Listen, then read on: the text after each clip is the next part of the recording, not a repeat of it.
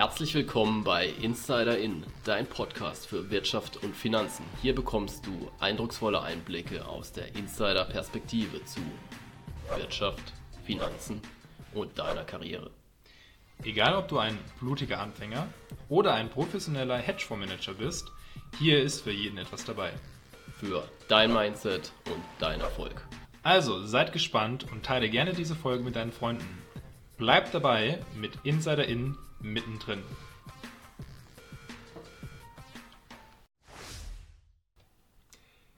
Die heutige Folge wird unterstützt von Lensecured. Lensecured ist eine Crowdfunding-Plattform, die sich auf den Agrarsektor fokussiert und hier die Projekte finanziert. Das Besondere bei Lensecured ist, dass die Finanzierung immer gesichert sind, das heißt ein echter Gegenstandswert dahinter liegt und dass in der Vergangenheit dieser Beleihungswert relativ niedrig war. Mit Lensecured kannst du nun in verschiedene Projekte innerhalb von Europa investieren und somit dein Risiko diversifizieren. Das heutige Thema, der Einkommensoptionär. Wie kann ich mit Optionen und meinen Aktien zusätzlich Geld verdienen? Heute freuen wir uns besonders auf einen sehr interessanten Gast, der schon mal bei uns war und heute wieder zu Gast ist, und zwar Luis Passos. Hallo Luis. Ja, hallo Antonio. Freut mich wieder bei euch äh, zu Gast zu sein. Anscheinend ist ja die letzte Folge dann doch auf ein bisschen Resonanz gestoßen. Definitiv. War eine der sehr erfolgreichen Folgen und wir freuen uns sehr, dass du heute wieder dabei bist und auch viele Zuhörerinnen und Zuhörer dich äh, schon mal gehört haben wahrscheinlich, aber auch heute nochmal ein sehr spannendes ähm, Gespräch mit dir haben und auch eine sehr spannende Folge. Und ähm, vielleicht für alle Leute, die dich noch nicht kennen, ähm, vielleicht kannst du uns dich noch mal ganz kurz vorstellen, so ein bisschen ähm, dein Background beziehungsweise ganz kurz so deine, dein, deinen Schwerpunkt vorstellen. Und dann können wir so ein bisschen unsere Frage des Tages gleich starten. Aber gerne doch. Also, mein Name ist nach wie vor Luis Pazos. Ich bin 47 Jahre alt und ich betreibe den Blog nur wo ich mich ja im Schwerpunkt mit einkommensorientierten Geldanlagen bzw. börsennotierten ähm, Vehikeln, Investitionen auseinandersetze. Das Ganze ist hier in Deutschland, bzw. Kontinentaleuropa nicht ganz so bekannt wie jetzt beispielsweise in der angelsächsischen Welt. Und ja, nachdem ich mir selber einen Zugang zum Thema ähm, verschafft habe, ja, ich sag mal, auf die, auf die harte Tour, ja, also durch ja, persönliches äh, ja, Investieren, Ausprobieren, habe ich das Ganze eben ein bisschen systematisch aufbereitet, dann auch hier fürs heimische Publikum, sowohl eben in Buchform als auch in Blogform und im Rahmen meiner Podcasts, mit, über die ich das Thema natürlich dann auch ähm, verbreite. Sehr gut, danke für die Vorstellung. Luis, lass uns gerne die typische Frage des Tages starten. Wir haben uns ja immer am Anfang was Kleines überlegt ähm, und heute bist du sozusagen unser, unser Kandidat, der diese Frage bekommt. Ähm, wir haben uns ein bisschen was überlegt und was ja sehr, sage ich mal, ganz breit getreten wurde, ist ja dieses Jahr ähm, Krypto, Krypto, Krypto. Ganz viel zum, zum Thema Kryptowährungen. Und da haben wir uns eine, eine ganz coole, spannende Frage uns überlegt, äh, um das alles mal so ein bisschen ins Verhältnis zu setzen. Ähm, Dennis, wie ist denn die Frage? Ja, hallo auch von meiner Seite. Wir haben uns überlegt, heute mal die Frage zu stellen. Ähm, Luis, du kennst ja auch den SP 500, den amerikanischen ja. genau, Aktienindex. Und der hat ja auch eine gewisse Marktkapitalisierung und da wäre die Frage, wie ist denn das Verhältnis vom SP 500 zu allen Kryptowährungen weltweit?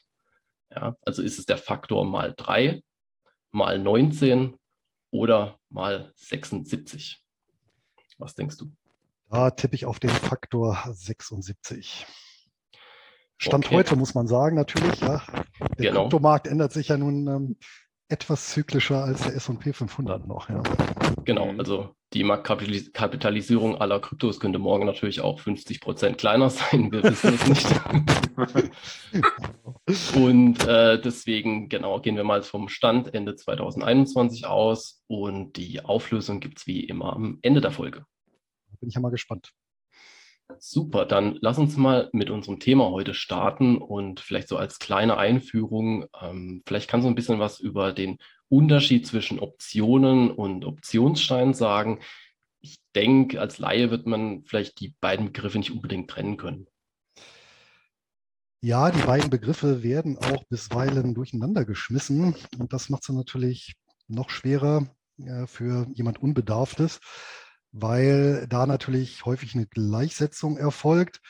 Ähm, hinzu kommt, dass es eben auch Banken und Broker gibt, wo ich beispielsweise Optionsscheine, aber gar keine Option handeln kann.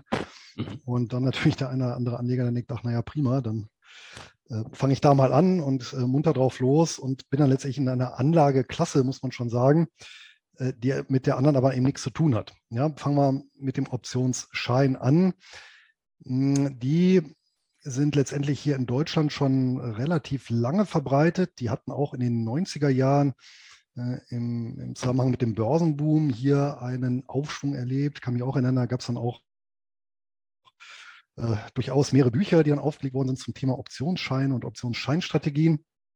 Aber hier muss jedem Anleger bewusst sein, ein Optionsschein ist letztendlich nichts anderes als ein Zertifikat, ja, also ein mhm. äh, von einem ja, institutionellen Anleger, der Regel eine ba einer Bank, ausgegebenes Zertifikat, ja, über welches ich dann eben auf einen Basiswert ähm, und dessen Kursveränderung ja letztendlich spekulieren kann. Ja. Äh, das Entscheidende ist allerdings, diese Zertifikate sind eben nicht standardisiert, sondern ja, der Emittent legt halt die Bedingungen fest und verkauft das Ganze dann. Und das ist nämlich der springende Punkt. Ich kann solche Optionsscheine selber nur kaufen und damit ja auf steigende oder eben fallende Kurse von dem jeweiligen Basiswert setzen und das Ganze eben in Abhängigkeit ähm, des Regelwerkes, was eben der Emittent, sprich die Bank, ähm, ja, durchgegeben hat ja, oder, mhm. oder aufgesetzt hat. Ja, und ähm, ja, kann man natürlich darüber spekulieren, inwieweit gibt es da einen Interessenskonflikt. Ja, aber äh, Fakt ist nun mal, dass an den Optionsscheinen natürlich die Finanzinstitute nicht schlecht verdienen. Ja, sonst würden sie ja nicht imitieren, muss man natürlich auch sagen. Ja. ja. Und das ist erstmal ein Optionsschein. Davon komplett mhm. zu trennen ist die Option, weil ja bei der Option, die wird von niemandem imitiert. Eine Option ist eben ein standardisiertes Recht. Ähm, und eben dieses Standardisierte ist, ist eben das Entscheidende. Ich meine, ähm, wir unter uns könnten ja beispielsweise sagen, naja, ähm, nenne es ich, äh, sicher dir zu, innerhalb der nächsten 30 Tage ja, oder bis Ende Januar ähm, 100 Stück ATT-Aktien zum Preis von, keine Ahnung, ähm, 24 Dollar abzukaufen. Und mhm. das machen wir abends in der Laune, aus der Laune heraus und legen wir auf dem Bierdeckel fest. Ja? ja. Wäre ja theoretisch möglich. So, und jetzt muss ja, das wäre ja im Prinzip nur eine Vereinbarung zwischen uns zwei. Ja? Es gibt einen Verkäufer und einen Käufer.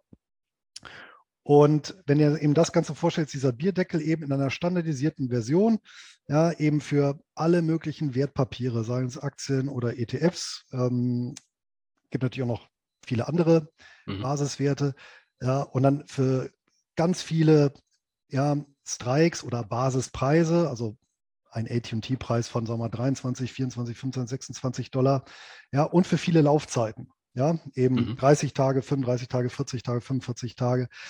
Und das Ganze standardisiert stellen eben Banken oder Broker als Plattform zur Verfügung, aber die verdienen nicht an der Emission, weil eben dieses Recht nicht emittiert wird, sondern die verdienen nur, wenn eben ein Käufer und ein Verkäufer einer solchen Option zueinander finden, im Prinzip an der ähm, Gebühr.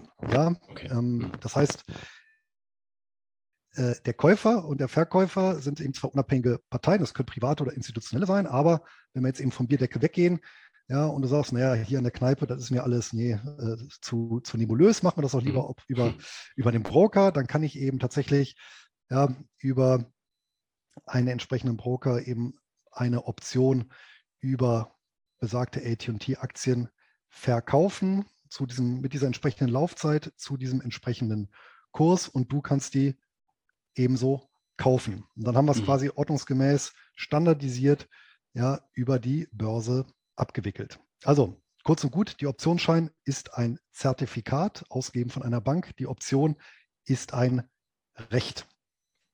Okay. Also vielen Dank für die Definition und die Klarstellung der beiden Begriffe.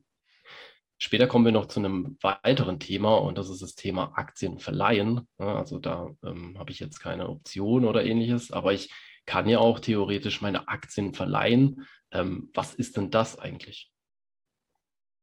Ja, nicht nur theoretisch, das geht sogar praktisch. Das mhm. ist mh, hm, ein letztendlich Standardgeschäft und jeder, der ein ETF im Portfolio hat, ist oder profitiert vermutlich von solchen Leihgeschäften, denn äh, beispielsweise, wenn man sich mal einen solchen Factsheet ja, oder, oder einen, äh, Prospekt von einem entsprechenden ETF mal anguckt, dann wird man immer feststellen, da gibt es so eine Zeile irgendwo Wertpapierleihertrag. Ja? Mhm. Und dann steht eben, wie viel der ETF über solche Leihgeschäfte eingenommen hat. Also da profitiere ich. Das machen die natürlich auch, um ja noch besser am Index kleben zu können, ja, um die mhm. Kosten, die die haben, noch besser kompensieren zu können. Und da nutzen eben ETFs genau solche Geschäfte. Ja, und wenn ich den richtigen Broker habe, kann ich das als Privatanleger auch machen. Das heißt, ich kann im Prinzip äh, mein Depot, also oder beziehungsweise die Wertpapiere, die ich im Depot habe, freigeben für Leihgeschäfte. Und dann kümmert sich der Broker darum, dass meine im Bestand befindlichen Wertpapiere verliehen werden an Marktteilnehmer, die eben solche Papiere leihen wollen. Das sind zum Beispiel Leerverkäufer oder eben äh, Leerverkäufer, die ähm, sich dann anderweitig oder auf diese Weise wieder eindecken wollen oder zwischeneindecken wollen mit entsprechenden Papieren. Ähm, die leihen sich sowas mhm. ja, und bezahlen dafür einen äh, bisweilen doch sehr üppigen Leitzins. Und äh, den teilt sich dann in der Regel der Broker und der Anleger. Nun wirst du ja sagen, ja, Augenblick mal, äh, dann habe ich ja gar keinen Zugriff mehr drauf auf die Papiere.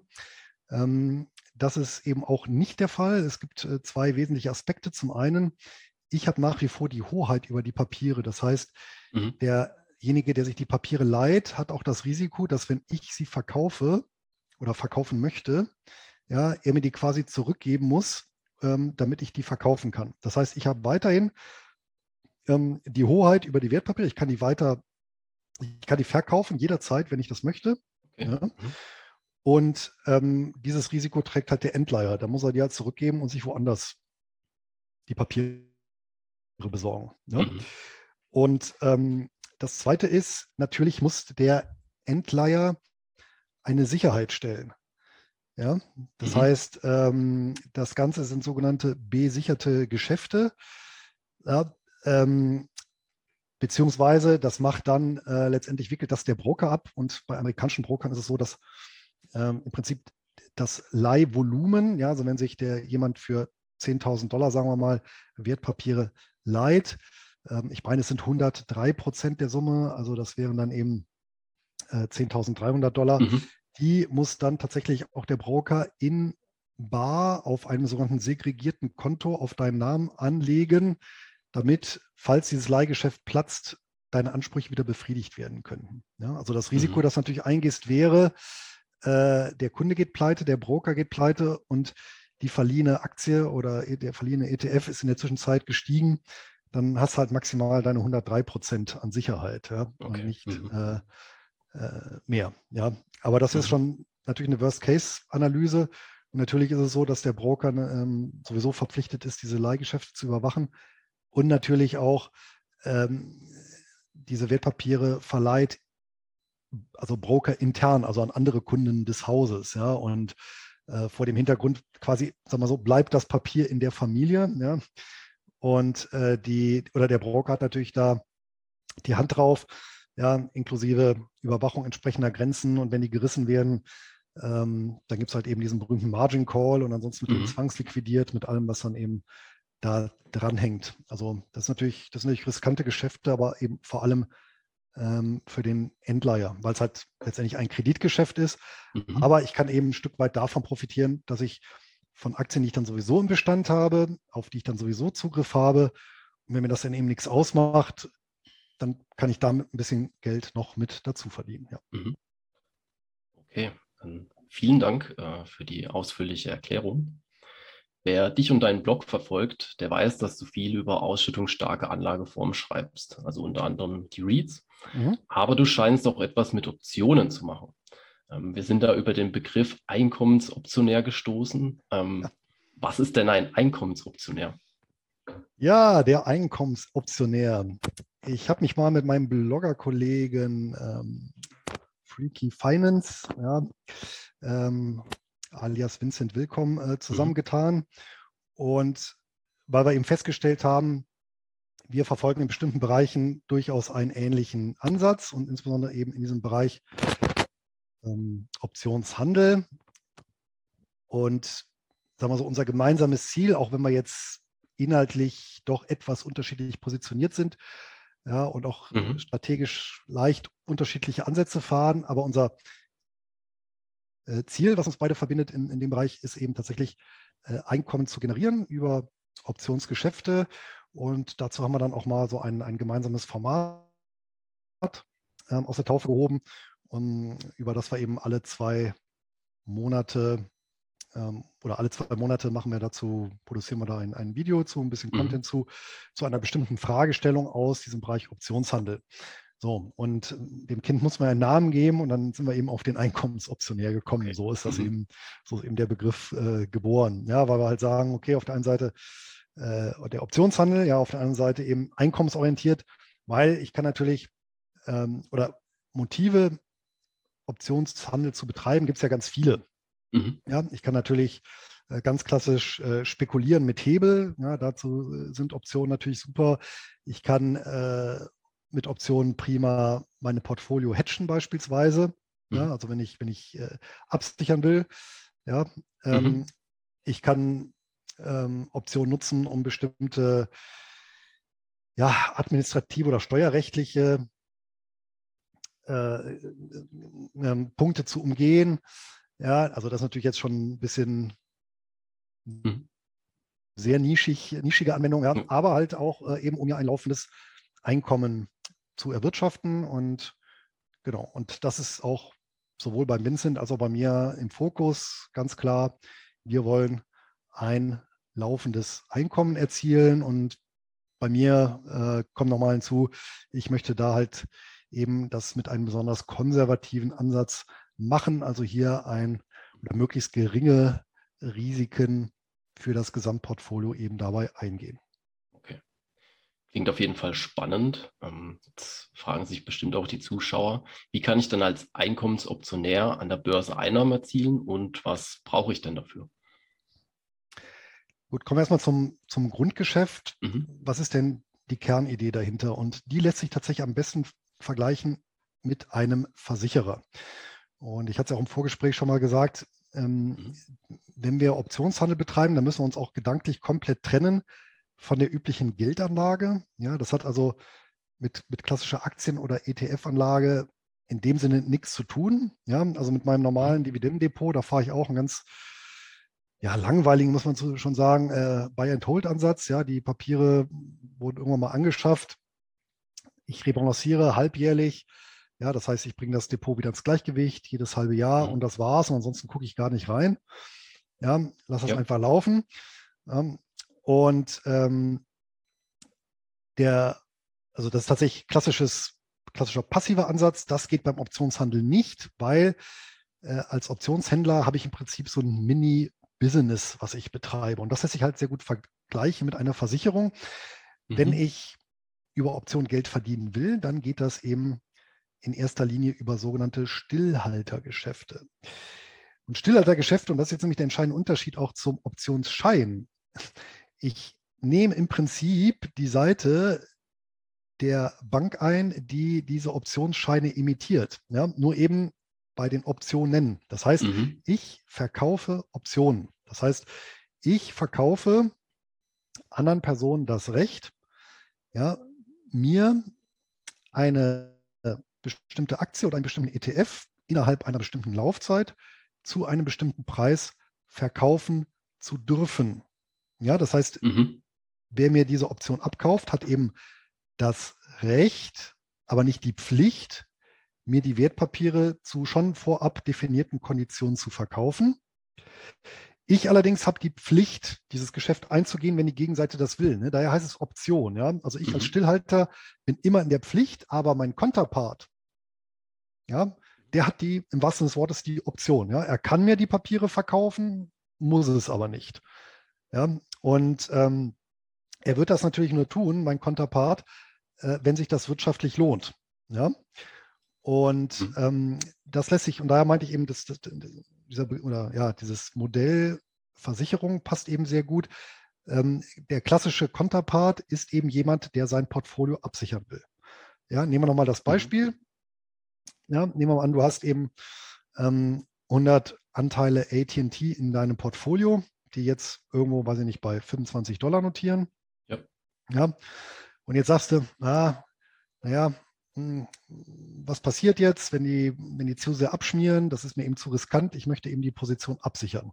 Mhm. Ja, und dann guckst du eben, wer kann mir eine Option verkaufen. Also du guckst natürlich nicht nach der Person, du guckst bei deinem Broker, ja, in, in, in den sogenannten, ja, gehst dann eben rein in, in die sogenannten Optionsmarkt und dort eben in die sogenannte Optionskette. Da, da siehst du also, hast also eine Übersicht, ja, welche Laufzeiten gibt es, äh, zu welchen Preisen. Ja, und dann guckst du eben, naja, momentan haben wir, meinetwegen, liegt äh, ATT bei 25 Dollar und ich möchte auf jeden Fall abgesichert sein, wenn der Preis unter 24 Dollar geht. Ja. Und dann gehst du halt und äh, dann gehst du halt, äh, guckst halt der äh, Option auf AT&T mit einem Basispreis von 24 Dollar. Ja, das ist der Basispreis oder der Strike. Das ist eben der Kurs, der für dich relevant ist, um nach unten abzusichern. So, und dann guckst du eben, naja, welche Laufzeit, sagen wir mal 30 Tage. Ja. ja. Und ähm, dann siehst du da in der Regel eine kleine Zahl äh, und das ist dann eben die Prämie, die du dafür bezahlen musst, wenn du eben diese Position absichern möchtest. Ja, und diese mhm. Prämie wird eben angegeben pro Aktie und wir mal, die beträgt dann, keine Ahnung, 0,3 äh, US-Dollar. Mhm. Ja, und äh, wenn du eben diese Option kaufst, dann bezahlst du eben 0,3 äh, Dollar ja, pro abgesicherte Aktie. Ja, und da es ja eine Gegenseite geben muss, beispielsweise ich, ja, ähm, ich bin in dem Moment der Verkäufer. Ja, das heißt, ich bekomme 0,3 US-Dollar pro, ich sage mal, versicherte Aktie von ATT und ähm, habe damit sofort eine Einnahme generiert. Mhm. Und ja, jetzt halte ich im wahrsten Sinne des Wortes still. Ich warte ab, bis die 31 oder bis die 30 Tage rum sind. Und wenn die 30 Tage rum sind und AT&T oberhalb von 24 Dollar notiert, dann verfällt die Option wertlos. Ich habe eben die 30 Cent eingenommen. Ja, und mhm. ähm, du hast äh, dafür im Gegenzug dein Aktienpaket für eben diese 30 Tage versichert bekommen. Äh, das ist dann eben die Gegenleistung. Ne? Mhm. Und äh, wenn du dann sagst, okay, jetzt ist der Monat rum, jetzt ist die Option verfallen, ja, jetzt notieren meinetwegen AT&T bei 27 Dollar und jetzt sagst du, naja, jetzt möchte ich auf dem Niveau von, ja, sagen wir mal, 25 Dollar absichern, dann machst du eben das Spielchen von vorn. Und ich mache das Spielchen dann eben auch von vorn. Ja, mhm. und ähm, der Punkt ist, dass ich eben als Stillhalter, je nachdem, wie ich mich positioniere, einen systematischen Vorteil habe, weil ich in der Regel bei steigenden Märkten, bei gleichbleibenden Märkten und bei leicht fallenden Märkten ähm, immer Geld verdienen werde, weil diese Optionen dann in der Regel verfallen, ne, weil ich natürlich, oder also zumindest bei mir so, ich habe ja gesagt, ich fahre einen konservativen Ansatz. Das heißt, ich versichere nur mit einem Abschlag zum aktuellen Wert. Das heißt, wenn eine AT&T-Aktie momentan 25 Dollar wert ist, oder der Preis der AT&T-Aktie ist 25 Dollar, ja, dann werde ich natürlich nicht für 25 Dollar versichern, sondern meinetwegen für 24 oder besser noch 23 Dollar. Ja? Mhm. Und ja. die Wahrscheinlichkeit, dass in 30 Tagen die Aktie so weit fällt, ist relativ gering. Ich habe natürlich auch noch darüber hinaus ein Risikomanagement aufgesetzt. Das ist auch ein ganz wichtiger Punkt. Und ja, somit ähm, habe ich eben den systematischen Vorteil des Stillhalters, dass eben in der Mehrzahl der Fälle die Optionen eben wertlos verfallen und ich habe eben die Prämie und ja, ansonsten ähm, tut sich dann eben bei mir nichts weiter. Ja, also das heißt, ich werde nicht, ich bekomme die Aktie nicht eingebucht, ja, ich muss die nicht kaufen, Ja, aber ich habe ja gesagt, es lohnt sich für dich ja nur, ja, wirklich auszuüben, nennt man das. Das heißt, demjenigen, der dir die Option verkauft hat, im Prinzip die, die Aktien ins Depot zu drücken. Im Fall von AT&T, ja, wenn beispielsweise der Kurs unter 24 Dollar gefallen wäre. Ne? Nehmen wir an, AT&T wäre auf 22 Dollar in den 22 Tagen gefallen, äh, Entschuldigung, in den 30 Tagen gefallen. Ja, dann würdest du sagen, oh prima, dann kann ich die jetzt für 24 Dollar gemäß Option verkaufen. Ne? Und dann bekomme ich die halt auch reingebucht. Ne? Mhm. Und noch eine kurze Ergänzung. Ich habe jetzt immer von einer Aktie gesprochen, aber eine Option bezieht sich grundsätzlich, zumindest am US-amerikanischen Markt, immer auf 100 Stück. Immer, also immer auf 100 Aktien oder 100 ETF-Anteile. Ne? Das ist so bei AT&T ist das ein überschaubares Volumen, ne? 100 Stück AT&T, das wären dann so zweieinhalbtausend Dollar. Ja, aber eben, ähm, wenn man so den, den S, ja, so ein ETF auf den S&P 500, ja, von, von Spider, ich glaube, der liegt dann irgendwo bei 450 Dollar da bin ich eben bei einem Kontrakt, ja, bei 45.000 Dollar. Ne? Mhm. Das, ja, und dann sieht man schon, da muss ich natürlich, je nachdem, was ich da handle, sollte so ein bisschen äh, Liquidität, sollte ich dann schon mitbringen, um sowas zu machen. Ja. Okay. War das soweit nachvollziehbar? Ja, also klingt für mich auf jeden Fall nachvollziehbar. Mhm. Hm, jetzt würde ich mich natürlich fragen, wenn ich damit starten will, ähm, welches Handwerkzeug brauche ich denn? Also brauche ich einen bestimmten Broker dafür? Ähm, du hast ja auch gesagt, eine gewisse Liquidität sollte man mitbringen. Ja. Ja.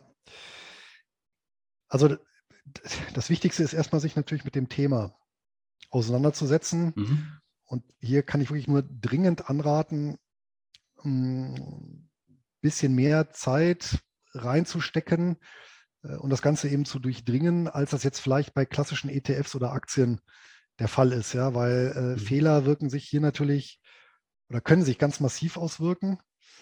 Ja, und ja, also ich meine, wenn ich, wenn ich irgendwelche marktbreiten ETFs kaufe, dann, dann kann ich ja eigentlich nicht viel falsch machen. Ja, gut, ich kann natürlich jetzt mitten im, Crash zu Tiefpunkten wieder aussteigen, klar.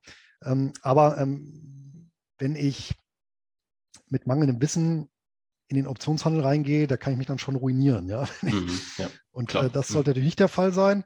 Das heißt, erstmal wirklich über die Materie kundig machen, ich sollte idealerweise Erfahrung mitbringen im Aktien- oder ETF-Handeln. Das heißt, wer jetzt so noch gar keine Kontakte mit der Börse hat, mhm. dem würde ich immer erst empfehlen, ja, ähm, im Prinzip ähm, die Basis erstmal äh, in, der, in der Basis quasi Erfahrung zu sammeln. Das heißt, erst mit Aktien und ETFs Erfahrung sammeln, bevor ich dann äh, mich quasi an Optionen auf Aktien oder ETFs äh, stürze. Ja? Also mhm. immer wirklich vom, vom, vom Allgemeinen zum Speziellen.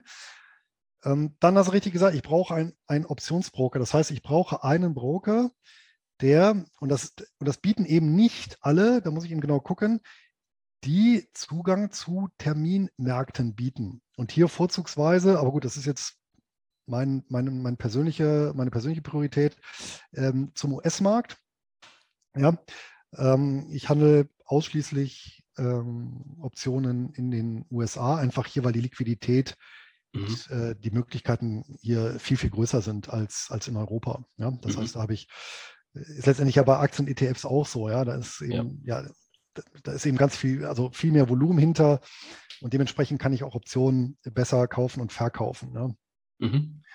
Genau, das heißt, ich muss so einen Broker, der so eine Anbindung an, an entsprechende Terminmärkte hat. Ja? Ähm, beispielsweise, ähm, nehmen wir so die, die Neo-Broker beispielsweise, äh, haben das in der Regel nicht. Ja? Also mhm. die bieten zum Beispiel, da kann ich zwar Optionsscheine ja, kaufen, ja, aber eben keine Optionen. Ja? Also mhm. da muss ich mich kundig machen. Und ähm, dann würde ich persönlich idealerweise einen, einen sogenannten sogenanntes Paper-Account bei so einem Broker eröffnen. Das ist also quasi, die Oberfläche ist komplett dem Original nachempfunden und, und der Handel auch. Allerdings mhm. mit Spielgeld ist das Ganze bestückt. Ja? Mhm. Einfach, um ein bisschen da in diese ganze Systematik reinzukommen, weil dann auch so die, die, die, äh, wie soll ich sagen, ja, die, die Ordermasken sehen, also, ja, die Ordermaske nicht, aber halt zum Beispiel diese Optionskette, ähm, also wie finde ich eine Option und, und wie finde ich dann die Laufzeit und sowas, das ist schon so ein bisschen gewöhnungsbedürftig zunächst. Da kommt man aber auch mit der mhm. Zeit rein. Das ist halt wie mhm. Fahrradfahren, ja. ja. Ähm, und da kann man auch dann mal so ein paar trockene Trades machen, einfach mal, ähm, ja, um zu gucken. Man muss sich auch daran gewöhnen, dass man zum Beispiel eben verkauft und nicht kauft. Ne? Ich meine, äh, ist mir am Anfang auch mal so gegangen, dass ich dann aus Versehen mal eine Option gekauft habe, obwohl ich sie eigentlich verkaufen wollte, weil man ja mental ja gar nicht darauf eingestellt ist. Man kennt das ja nur, naja, ich kaufe irgendwie einen ETF, ja. Aber dass ich etwas, was ich gar nicht habe, mhm. ja, verkaufe, da muss man sich ja auch erstmal dran gewöhnen. Ne? Mhm. Das heißt, so ein, so ein, so ein Paper-Account, da kann man sich ein bisschen, kann man ein bisschen experimentieren, aber bitte nicht zu lange. Das ist natürlich dann auch immer ne, so Aufschieberitis ja. nach dem Motto, oh, ich fühle mich ja. noch nicht so fit. Mhm. Irgendwann muss man halt eben doch ins Wasser genau. springen und schwimmen. Ja, und aber vorher auch noch dann unbedingt die persönliche Strategie und ganz, ganz wichtig meines Erachtens, das persönliche Regelwerk aufstellen, wo ich genau mir meinen quasi Investment-Fahrplan ähm, aufstelle. Ja, also mhm. wirklich da sage, okay, was für Basiswerte handle ich, äh, was für einen Ansatz äh, fahre ich, also bin ich dann auch eher konservativ oder eben spekulativ unterwegs, positioniere ich mich als Stillhalter? Oder möchte ich mein Depot absichern, wenn ich mich als Stillhalter positioniere, ja, ähm, mhm. was, für, was, was nehme ich für Standardlaufzeiten, was nehme ich für Strikes, was ist so meine Mindestrenditeforderung und, und, und, und, und. Ja, das heißt, ich muss im Prinzip auch für mich persönlich da so mein Rendite-Risikoprofil definieren und ich kann wirklich nur dringend empfehlen, das dann auch schriftlich zu fixieren. Ja, und wer mhm. so ein mhm. bisschen in das Thema auch nochmal reinkommen will, ganz allgemein, der kann sich natürlich die Einkommensoptionäre äh, bei mir auf dem YouTube-Kanal gerne anschauen. Da haben wir mittlerweile schon einige Folgen abgedreht. Mhm. Ähm, ja, um dann nochmal das, was ich jetzt hier so gesagt habe, auch nochmal so Punkt für Punkt zu vertiefen. Aber das waren so die, die wesentlichen Voraussetzungen. Jetzt kommen wir zu einer ja, philosophischen Frage, wie viel Geld sollte ich mitbringen? Also, ich weiß, es gibt einige, ähm, auch, auch Blogger-Kollegen sagen, naja, ab 5000 Dollar kann man damit anfangen. Das Thema, was ich sehe, ist halt, ja, kann man machen. Also technisch funktioniert das. Mhm. Ja, aber auch hier gilt ja so ein bisschen ähm, letztendlich wie bei, wie bei, dann doch wie bei Aktien ETFs, dass ich ja doch irgendwie eine gewisse Mindeststreuung haben möchte. Ich kann mich ja auch mal vertun, ja. Also ja, ja. das passiert ja auch regelmäßig. Im Endeffekt als, als Stillhalter lebst du ja auch so ein bisschen vom Gesetz der großen Zahl, ja. Also mhm. von, weiß ich nicht, äh, 20 Trades äh, landet man halt mal zwei daneben. Das macht aber nichts, weil die anderen acht, 18 kompensieren das. Ja? Mhm. Ja, nur wenn du eben sehr wenig Liquidität mitbringst, dann kriegst du eben dein Depot nicht diversifiziert. Also in dem Sinne, du bekommst eben nicht, du kannst nicht viele verschiedene Versicherungsverträge abschließen. Ja? Und das ja, ist ja auch so, eine ja. Versicherung lebt ja auch davon, ja, dass eben in den meisten Fällen eben die Versicherung nicht in Anspruch genommen wird, ja, und mhm. Ähm, äh, genau, und, und, und weiß nicht, bei einer Lebensversicherung dann eben, bei einer Risikolebensversicherung, die, die wissen ja genau oder können sehr gut abschätzen, wie in etwa die Todesfälle sind, ja, und können daraus errechnen, okay, ähm, ich kann eben mit, mit so und so vielen Todesfällen leben. Ja. ja. Mhm. Aber wenn ich eben nur eine einzige Person versichere, dann ist es natürlich eine sehr heiße ja. Nummer, ja. So ein, ja. so Ritt auf der Rasierklinge und so ähnlich kann man sich das vorstellen, finde ich jetzt bei den Optionen auch. Ja. Ähm, Klar, man kann das natürlich, also ist nicht ganz so riskant, man kann sich natürlich dann sehr konservative Werte anschauen oder auch so ETFs und dann kann man sagen, na gut, dann, dann, dann kann man sich die auch mal zur Not andienen lassen, wenn es in die Hose geht. Da habe ich schlimmstenfalls in Anführungsstrichen ein ETF mit Abschlag erworben. Geht natürlich auch alles. Ähm, und ich kann natürlich auch dann ähm, Optionen verkaufen auf Aktien, die ich im Bestand habe. Das ist dann quasi das, so eine Art umgekehrtes Geschäft. Ne? Wenn du halt sagst, oh, ich mhm. würde mir gerne AT&T zum aktuellen Kurs von 25 Dollar sichern. Ich möchte jetzt aber noch nicht investieren. Dann kannst du eben auch eine Option kaufen. Ja, das heißt, ich mhm. kann dir dann auch, wenn ich AT&T im Bestand habe, beispielsweise dann eben das Recht verkaufen, dass du mir AT&T jederzeit zum Preis von, sagen wir mal, eben 26 Dollar ähm, abkaufen darfst. Ne? Und dafür mhm. bekomme ich auch eine Prämie. Das heißt, ich kann auf der einen Seite quasi mit Liquidität arbeiten, ja, und ja. Ähm, dir das Recht verkaufen, ja, Aktien mhm. bei mir abzuladen. Ich kann aber auch mit Aktien arbeiten oder ETFs, ja, und dir das Recht verkaufen, mir diese Aktien ähm, oder Wertpapiere allgemein abkaufen zu dürfen. Ne? Das sind einmal, mhm. das sind einmal die sogenannten Puts und einmal die Calls. Ja? Mhm. Genau. Und ähm, ja, also ich persönlich tendiere dazu, klar, man kann mit so einem kleinen Mini-Depot mal anfangen aber interessanter wird es dann doch schon irgendwie so ab, ja, würde ich mal sagen, so 30.000 Dollar. Mhm. Ja, dann habe ich, mhm. Äh, sag mal, auch genug Masse, um ja mal hier einen Kontrakt auf AT&T und dann vielleicht dort auf ja, äh, einen, einen, einen Goldminen-ETF beispielsweise, ja, und mhm. als nächstes dann noch auf, äh, ja, keine Ahnung, anderes Wertpapier. Ja, ähm, ja. Das ist ja, obliegt ja dann äh, jedem Stillhalter selber, dann für sich geeignete Papiere da rauszufiltern. Ja? Mhm. Ähm, genau. Also das wäre so, ja, also mindestens 5000 zum wirklich ja, also so als niederschwelligstes, aber da kann ich eben nicht breit diversifizieren. Ja. Da bin ich ein bisschen, also bin ich sehr eingeschränkt mit meinen Möglichkeiten. Und ich sage mal so ab 30.000, ja, fängt es dann an, so Spaß zu machen, weil da kann ich so ein bisschen mhm. diversifizieren und dann kommt auch ein bisschen was bei rum. Das ist ja letztendlich auch. Ne? Genau. das Problem ist ja auch, ich habe ja dieselbe Arbeit, ob ich jetzt ein Depot habe mit 5.000, äh, 50.000 oder 500.000 US-Dollar, ja. Mhm. Das ist ja dann, die, die Arbeit ist ja dieselbe. Ja. Das Einzige, was sich ändert, ist halt das, das jeweilige Volumen, was ich dann als an Optionen schreibe. Ne? Dann, dann mache ich halt mhm. halt nicht, dann verkaufe ich nicht einen Kontakt auf AT&T, sondern eben zehn. Ja? Mhm. So, genau. Genau. Ja, ja, man sieht, ähm, auch hier ist wohl das Risikomanagement äh, erfolgsentscheidend. Absolut. Das ist das, das Risikomanagement ist das absolute A und O. Und ähm, das fängt zum Beispiel bei mir damit an.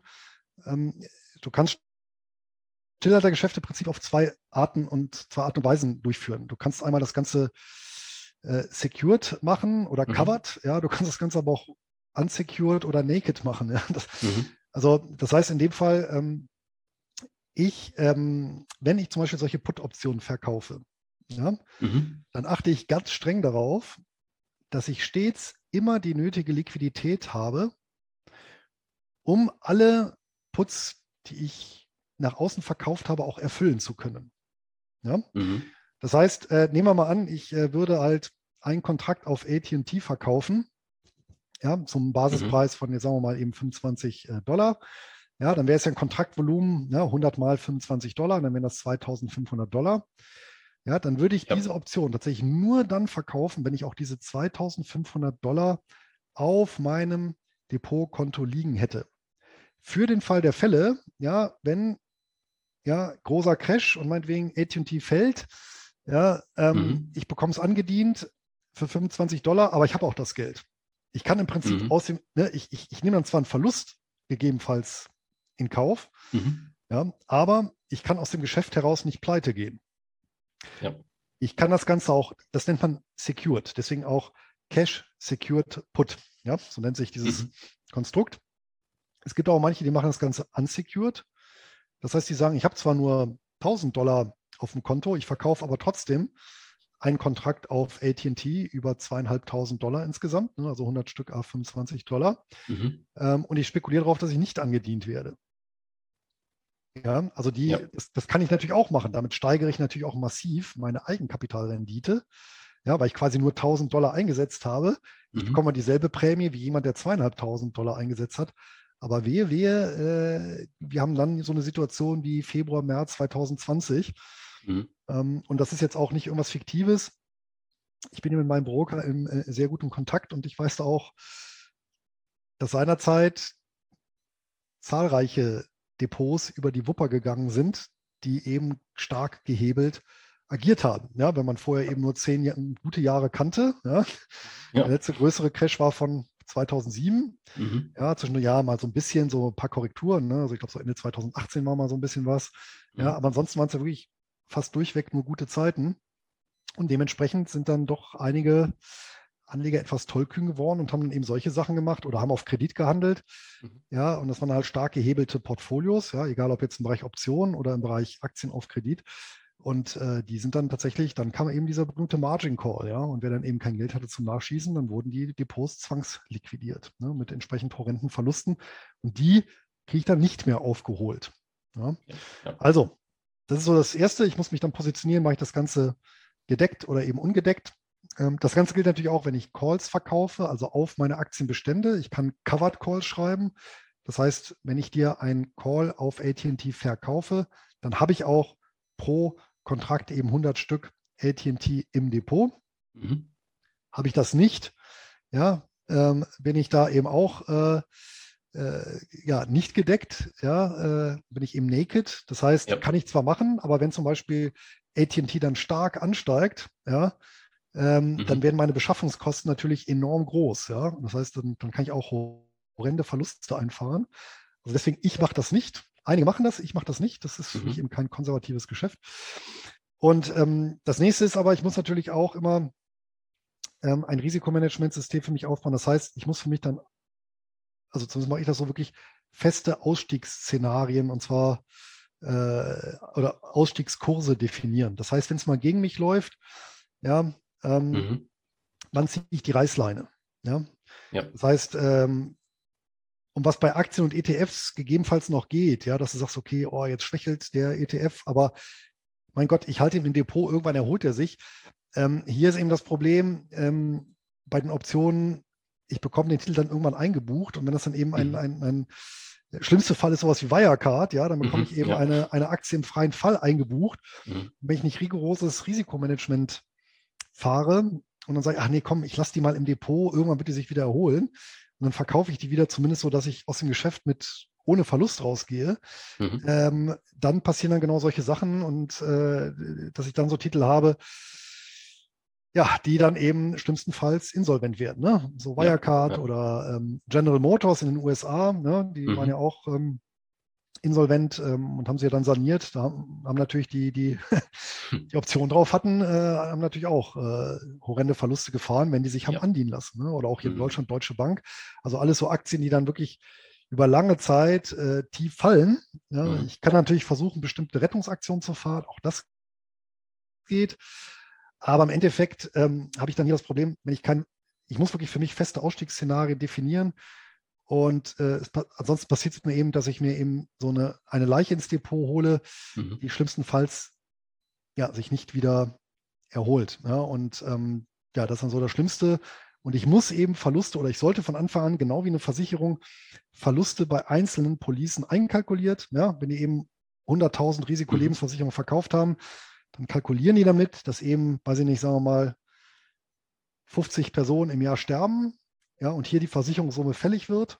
Mhm. Ja, und so muss ich eben auch davon ausgehen, dass ein bestimmter Prozentsatz meiner Trades missglückt. Ja, und das muss ich aber völlig in, äh, unemotional abwickeln und sagen, okay, läuft in die falsche Richtung. Ähm, meine Schwelle gerissen, der Trade wird mit Verlust glattgestellt und weiter geht's. Ja, ja. und wirklich vom Gesetz der großen Zahl dann eben profitieren. Ja. Mhm. Absolut. Okay, ähm, dann würde ich sagen, vielen Dank, Luis, äh, dass du auch hier die Risiken äh, umrissen hast beim Optionshandel. Ähm, ja, alles andere wäre ja auch ja. ein bisschen fragwürdig. Ja. ja. Genau, also wir weisen ja auch immer. Ja, und man muss halt auch, ja. genau. Man muss halt auch dazu sagen, ähm, ähm, das kommt natürlich auch, äh, denke ich mal, so ein bisschen raus. Wenn ich tatsächlich Optionshandel betreiben will. Ich habe gesagt, das ist so ein Mini-Business ähm, mhm. im Gegensatz zu, zu Buy and Hold. Ich muss dann natürlich auch bereit sein, zumindest einmal am Tag kurz ins Depot zu gucken und genauso äh, ne, einmal das Risikomanagement ja. durchlaufen zu lassen.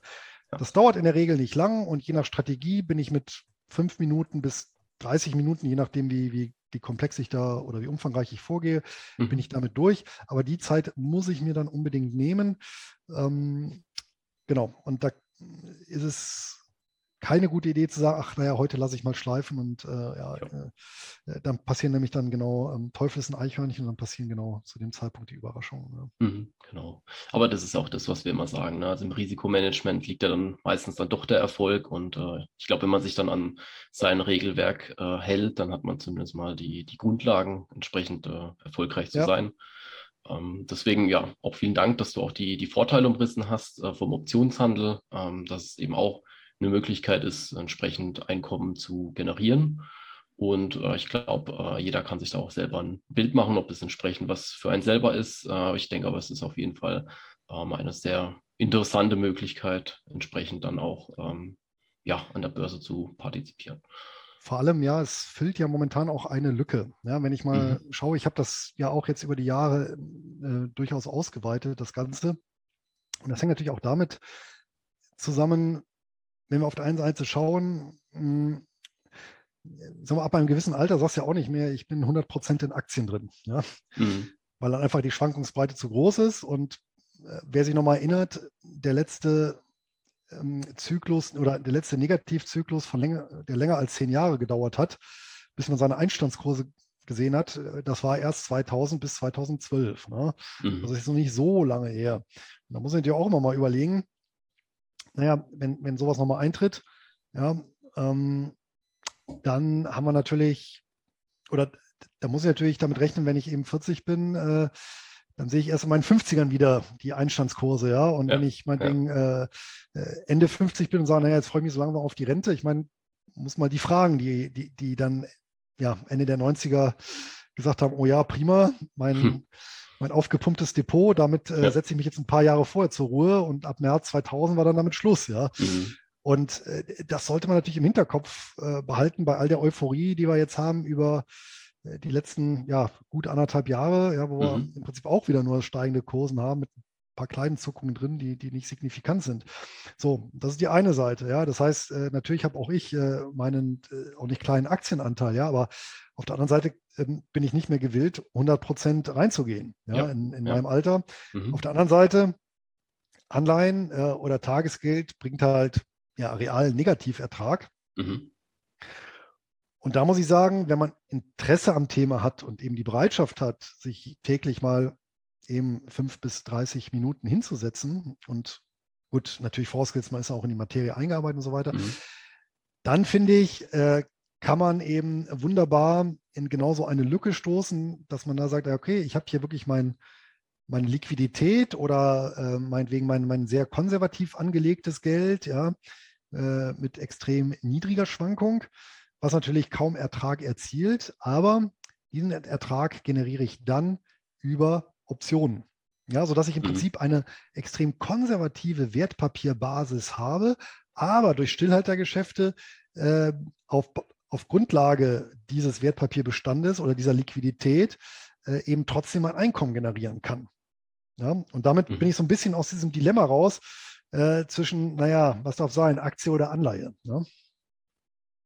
Ja. Und wie immer ein kurzer Disclaimer, keine Steuerberatung, keine Anlageberatung. Der Podcast spiegelt lediglich unsere Meinung und die unserer Gäste wider. Lass uns gerne eine positive Bewertung für den Podcast da und empfehle diesen Podcast gerne deinen Freunden. Das ist wichtig, damit wir weiterhin hochwertigen und kostenlosen Content bieten können. Also, bleibt dabei mit Insider In. Mittendrin.